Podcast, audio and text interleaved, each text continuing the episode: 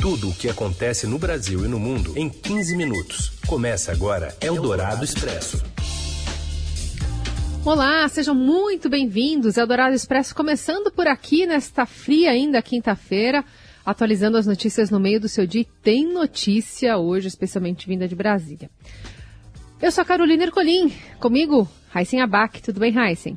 Oi, Carol, tudo certo? Com frio também, mas com sol, com as notícias agora na hora do almoço, para quem está ao vivo no FM 107,3 Eldorado, ou quem sabe na hora da sopa, hoje precisa de sopa mais tarde à noite aí para quem estiver ouvindo a gente no podcast. Vamos aos destaques desta quinta, dia 1 de julho. Vendedor de vacina confirma pedido de propina no Ministério da Saúde, mas insinua que o deputado Luiz Miranda, que denunciou outra suposta corrupção, também negociava imunizantes.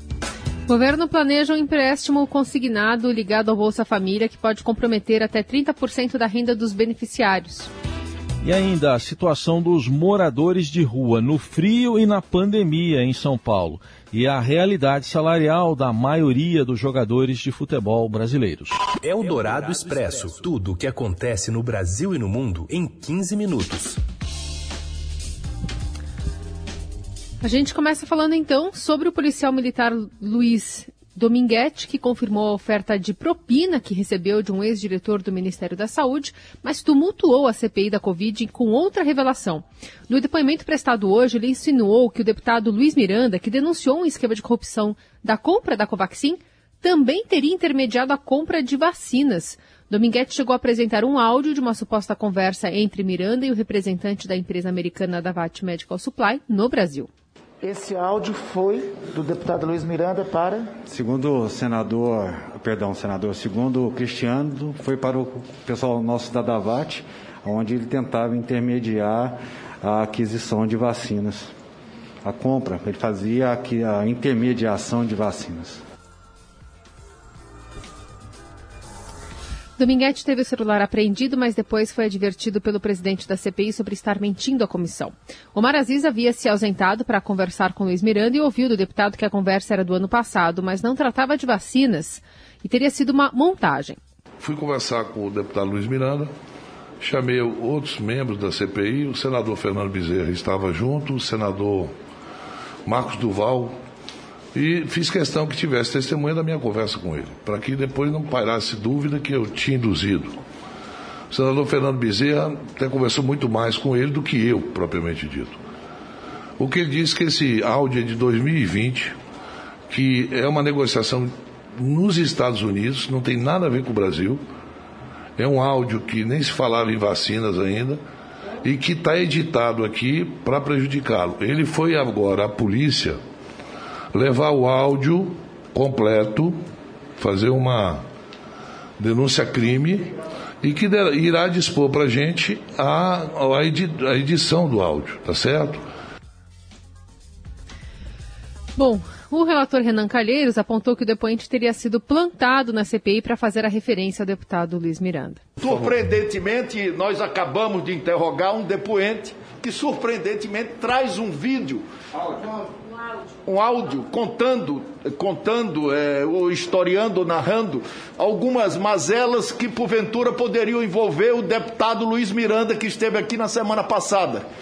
Em nome de quê?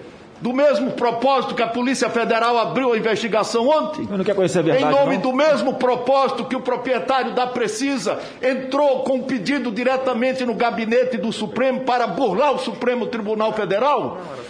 Essa CPI não vai aceitar esse tipo de coisa. É que é Nós um não castelo... estamos aqui para isso. É um castelo Nós de estamos que aqui está para caindo, investigar.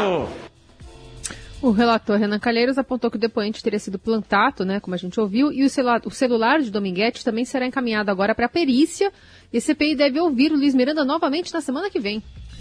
Bom, e no depoimento, para aquilo para o que ele foi lá, no depoimento à CPI da Covid, Luiz Meneghetti confirmou ter recebido uma oferta de propina para vender 400 mil doses da vacina da AstraZeneca ao Ministério da Saúde. Ele relatou que a proposta de um dólar de propina por dose foi feita pelo ex-diretor de logística da pasta, Roberto Dias, exonerado nesta semana. No início do, da tratativa, o senhor Roberto Dias parecia muito solícito realmente com a vontade de fazer a aquisição das vacinas a todo momento perguntando como era o pagamento, entrega, proposta. É, qual era a proposta de propina? Qual era o valor? Era um dólar por dose. Um dólar por dose? Sim, senhor, excelência. É... 3,50, excelência, a primeira proposta. Quantas doses seriam, só para repetir? A Davat estava ofertando ao Ministério da Saúde 400 milhões de doses. 400 milhões de doses. Sim. A oferta teria ocorrido no dia 25 de fevereiro deste ano durante jantar no restaurante Vasto, no Brasília Shopping, e foi recusada. Houve uma início de uma tratativa que a vacina, naquele valor, não seria feita aquisição pelo Ministério. A conversa começou assim: olha, nós temos que melhorar esse valor. Aí eu disse, mas eu tenho que tentar um desconto. Eu não tenho. Não, mas não é, é para cima, é para mais. E aí se pediu-se, porque tinha que se compor dentro do Ministério, e se pediu o acréscimo de um dólar por dose. Eu já de imediato já disse que não teria como fazer. E qual a reação da pessoa quando ouviu isso?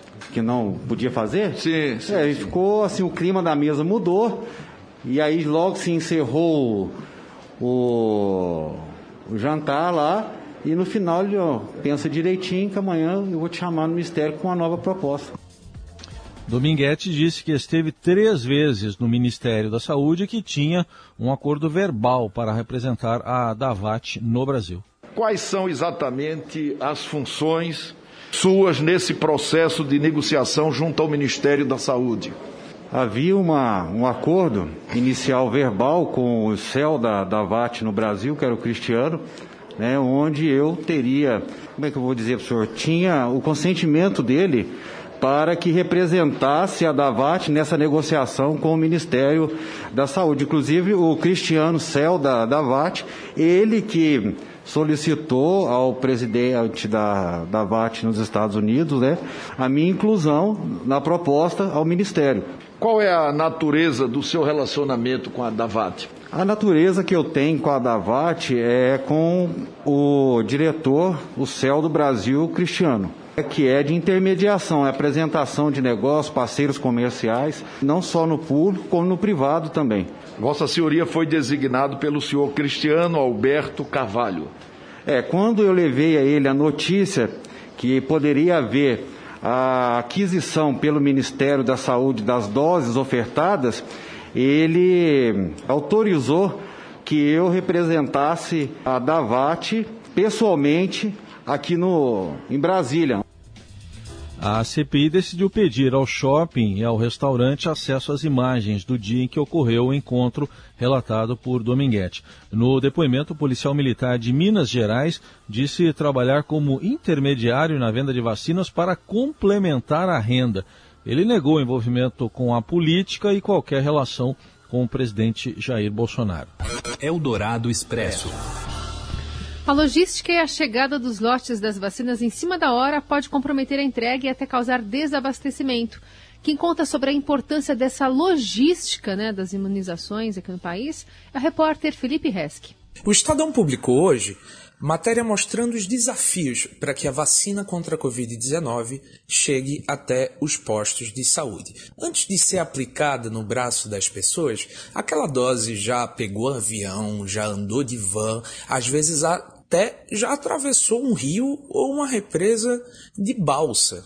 Essa cadeia de distribuição é complexa e envolve todas as esferas de poder: o governo federal, o governo estadual e o governo municipal. A rede precisa funcionar de forma muito azeitada para que lá na ponta da linha, no posto de saúde, não falte vacina. Na semana passada, a cidade de São Paulo chegou a registrar desabastecimento em pelo menos um a cada cinco unidades de saúde. Esse cenário pode acontecer por qualquer falha na cadeia de distribuição. Em outras campanhas de vacinação, o normal é que os centros de distribuição recebam os lotes de vacina com 24 a 48 horas de antecedência para poder planejar a logística de entrega. Na campanha da Covid-19 está um pouco diferente. Por causa da emergência e também porque as entregas não são tão regulares, não há tanta quantidade de vacina disponível, os lotes que chegam têm de ser aplicados no mesmo dia, o que exige um esforço muito maior. Confere lá na reportagem. Eldorado Expresso. O governo quer permitir que até 30% do valor do Bolsa Família possa ser descontado na fonte para abater empréstimos consignados. O argumento para a ideia é o de estimular o empreendedorismo e a emancipação dos beneficiários do programa. A proposta consta em minuto, em minuta da medida provisória que vai reformular e ampliar o Bolsa Família. O Estadão teve acesso a essa proposta. Só que a iniciativa já enfrenta críticas, como a do sociólogo e professor da Universidade Estadual do Rio de Janeiro, Rogério Barbosa, que foi ouvido pela reportagem. Ele alega que o programa de transferência de renda pode se transformar em uma porta para uma dívida. Eldorado Expresso. O padre Júlio Lancelotti, coordenador da Pastoral do Povo de Rua, afirma que a procura por cobertores e agasalhos cresceu desde a chegada da Frente Fria em São Paulo, que provocou ontem a madrugada mais fria dos últimos cinco anos na capital paulista.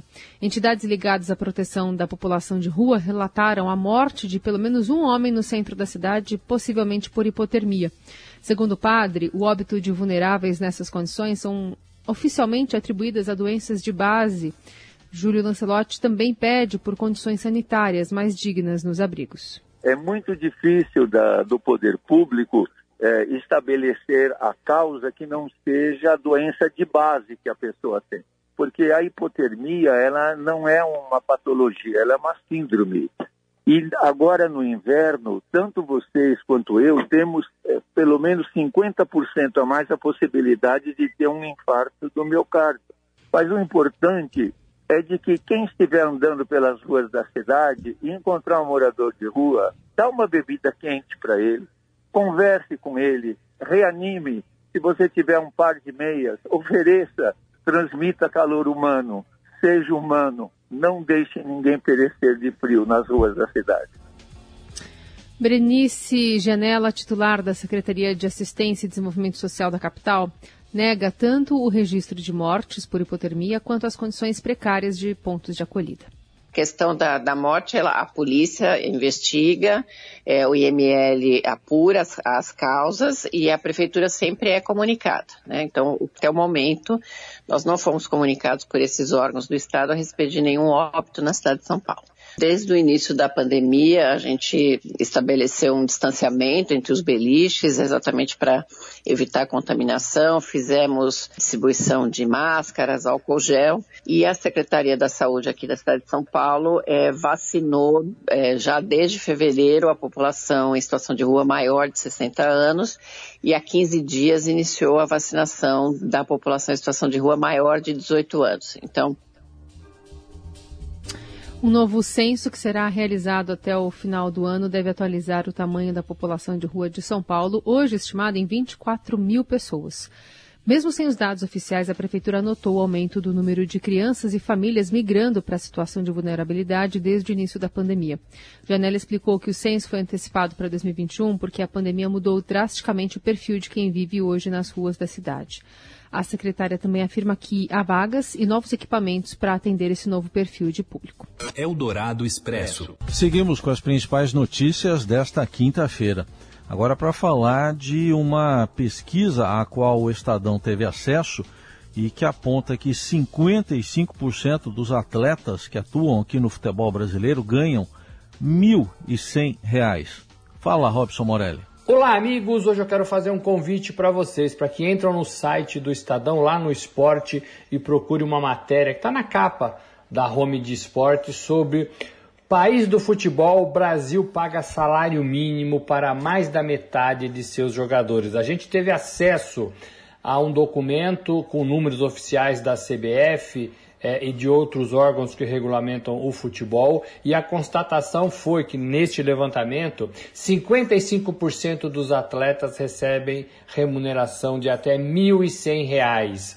É, isso não considera os direitos de imagem. E entre esses jogadores que faturam até 5 mil reais, o percentual vai para 33%. Somente 12% dos atletas é, dos jogadores de futebol do Brasil recebem acima de 5 mil e um reais. A gente conta a história de um jogador chamado Luizão, zagueiro, atuou em vários clubes pelo Brasil, hoje com 35 anos, parou a carreira, é motorista é, é, de uma empresa de frete, porque não conseguiu se colocar, porque não conseguiu viver somente é, do salário de jogador de futebol. Então, o país do futebol, todo mundo acha que a maioria ganha bem, não é bem verdade, a maioria não ganha bem, a maioria ganha até é, um, um salário mínimo ali. Tem clubes que, que a folha salarial é, dos jogadores é, é, chega aí a 100 mil reais, falando de 20, 30 jogadores, em média salários de 2 a 3 mil reais. Tá no site do Estadão, convido vocês a passarem lá para dar uma olhada. Vale a pena. Valeu, gente. Falei, um abraço a todos. Valeu. Eldorado Expresso. A Alexa, assistente virtual da Amazon, vai ler histórias em voz alta para crianças. A nova função é para ajudar elas com a leitura. As assinaturas do serviço Kids Plus, que oferece livros, filmes, programas de TV, aplicativos educacionais e jogos, custam a partir de 3 dólares mensais. Com o Reading Sidekick, né, ajudante de leitura em português, as crianças podem dizer a Alexa que é hora para ler, mencionando o título do livro em questão e dizendo ao assistente virtual se desejarem muitas ou poucas vezes de leitura em voz alta. E aí ela até elogia o progresso delas e oferece dicas ao perceber que ficam presas nas palavras. Eu estava tentando aqui usar esse recurso com a minha, mas por enquanto não. Alexa, conte uma história. Era noite de festa, praticamente um clássico. É, aqui ela só está contando a história, mas ela não está me ajudando a, a ler nada. Alexa, pare. Agora é a vez do Raíssen Abac. Eldorado Expresso. Eu sou apenas um velho baiano, um fulano, um caetano, um mano qualquer. Vou contra a via, canto contra a melodia, nado contra a maré. Que é que Estou ouvindo Branquinha, o Caetano Veloso, e com a vacinação muito mais adiantada e já suspendendo normas de isolamento, os europeus vão ver pessoalmente quem por enquanto a gente só pode apreciar em lives. É o caso dele, Caetano Veloso. Anunciou as datas da sua turnê presencial. Agora a gente tem que usar esse termo, né? Turnê presencial europeia. O cantor de 78 anos se apresenta em Hamburgo, na Alemanha, no dia 26 de agosto, em Paris, na França, no dia 28, e encerra a temporada em Bruxelas, na Bélgica, no dia 30. Então dá para ver Caetano na Europa. Aqui também dá, mas é na base aí do, do distanciamento, das lives. Fazer um encerramento diferente hoje do Expresso, Heisen. Vou usar a Alexa para isso. Alexa. Ah, muito bem. Só que mestre. a, a terceirização da paternidade e da maternidade, né? Mas vai, vai de novo, vai lá, vai de novo que eu te interrompi. Vamos lá. Alexa, siga o mestre. Diga Raisen Abac, tchau. Diga Raizen Abac, tchau. Deu pra ouvir? Dona, Dona Alexa, eu vou começar a falar Alesa em vez de Alexa, porque a senhora colocou um Z no lugar de um S, mas é. tudo bem. O problema do meu pai com o cartório, a senhora não tem nada a ver com isso. Uma boa quinta-feira a todos. Tchau, Alexa. Cadê ela? Não respondeu? Não, Mal educada. Toda, é. Tchau, gente. Até amanhã. Sozinha, mão no leme, pé no carnaval, meu igual neste mundo mal. Você ouviu Eldorado Expresso tudo o que acontece no Brasil e no mundo em 15 minutos.